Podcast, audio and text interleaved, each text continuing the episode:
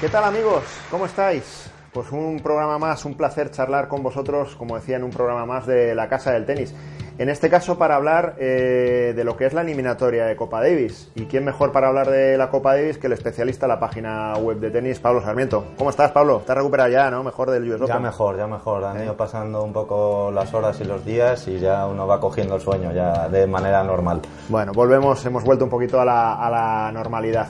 Eh, Pablo, toca hablar de la Copa Davis, estas semifinales de Copa Davis entre Francia y España donde, eh, bueno, si bien es cierto que España parecía favorita por contar con Rafa Nadal, esto hace unos días, digamos que era pues más que favorita España ante Francia, que está en un momento regular sus tenistas, la ausencia de Rafa Nadal abre el abanico. ¿Cómo ves un poquito la eliminatoria? Hombre, es que la ausencia de Rafa Nadal lo cambia absolutamente todo. Solo hay que ver qué sucedió en la eliminatoria de España contra Alemania. Nadal ganó los dos puntos claramente contra el número uno y el número dos alemán, Zverev y Kohlschreiber, que no pudieron hacer absolutamente nada contra él. Eran dos puntos que teníamos prácticamente sí o sí, porque los tenistas contra los que se iban a enfrentar, pues no, tampoco están teniendo el mejor de sus años. Luca. Puig, Richard Gasquet.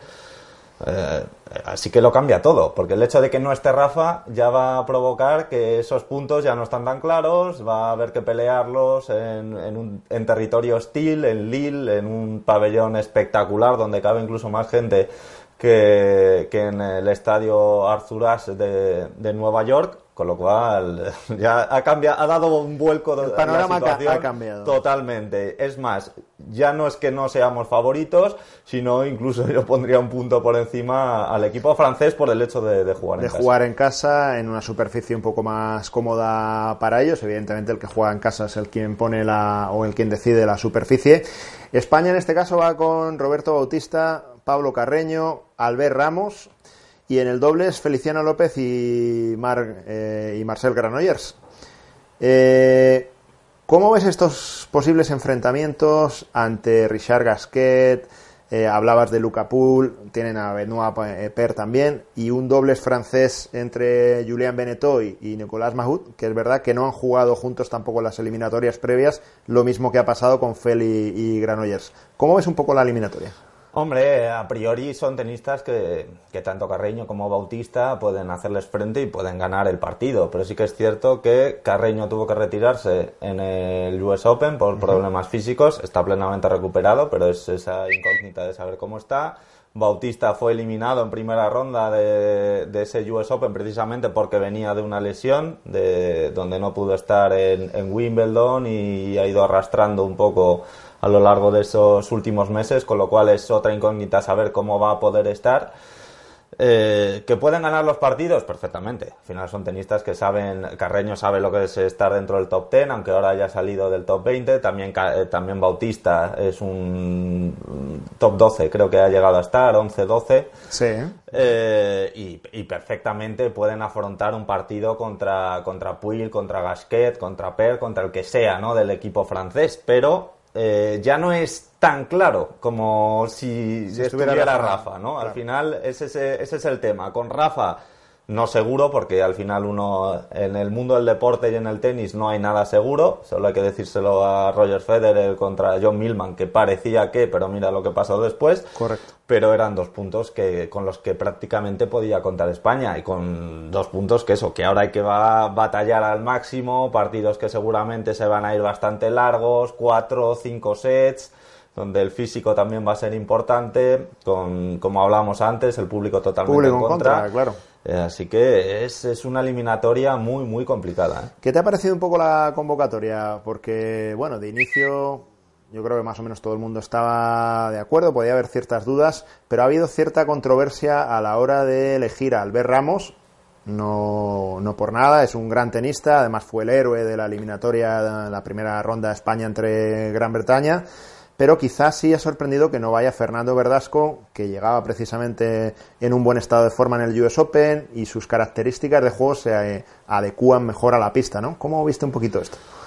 Hombre, no sabemos lo que hay, lo que hay por debajo, ¿no? No sabemos si se habló con Verdasco, si no se habló con Verdasco, pero sí que es cierto que sorprende un poco. Sorprende un poco porque Albert Ramos no está teniendo una buena temporada. Tuvo un gran año en 2017, pero este año no está siendo el suyo. Eh, Albert Ramos también es un tenista que podía ser mm, más decisivo en tierra batida que, que en este tipo de pistas donde Verdasco con su gran servicio, con, con su gran derecha y sobre todo por el estado de forma que ha demostrado en este último US Open, ganando a Murray, batallando contra Del Potro, pues podría ser un tenista a contar con él, ¿no? Y aparte un tenista que en dobles también podría ser bastante útil de cara a alguna lesión, algún problema de, de alguno de sus compañeros.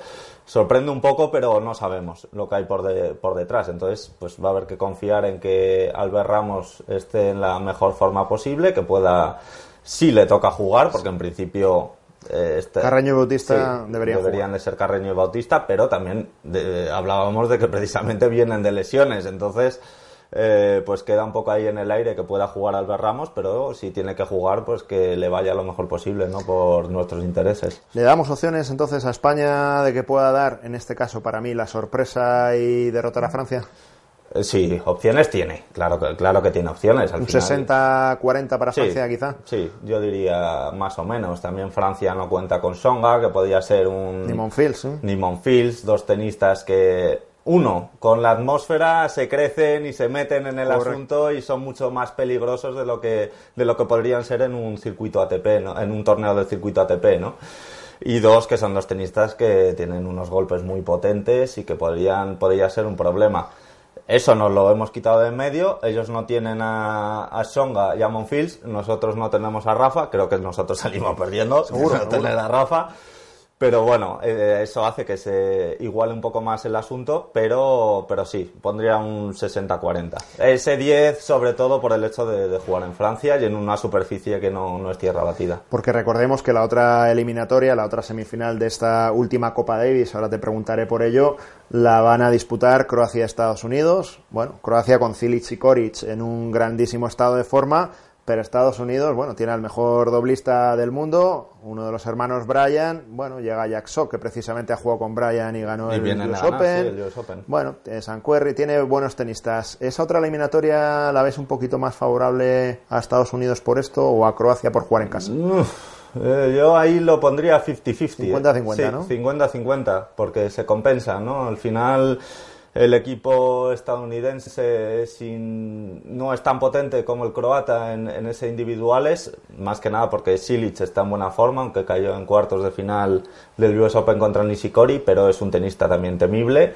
Y Borna Koric ha demostrado este año que ha subido un peldaño ¿no? Eh, de, ese, nivel, un tenista muy joven, eh, pero que poco a poco va ascendiendo en esa clasificación ATP y consiguiendo victorias de prestigio, como la que como la que consiguió en Halle contra, contra Roger Federer. Entonces, eh, quizás en ese punto, en individuales, tenga las de ganar eh, Croacia, pero, pero batallando, ¿no? Y al final el dobles, ahí Estados Unidos es, es, la gran potencia, es la gran potencia mundial a día de hoy, eh, aunque no sean los gemelos Bryan, porque uno de ellos sigue lesionado desde el Mutual Madrid Open, al final han hecho una gran pareja con Jack Sock han ganado en Wimbledon también. Sí, han ganado en Wimbledon y han ganado recientemente en el US Open, con lo cual ahí ese punto seguramente vaya, vaya a parar a los Estados Unidos. Bueno, ¿podemos soñar, Pablo, con derrotar a Francia, avanzar en semifinal, plantarnos en la final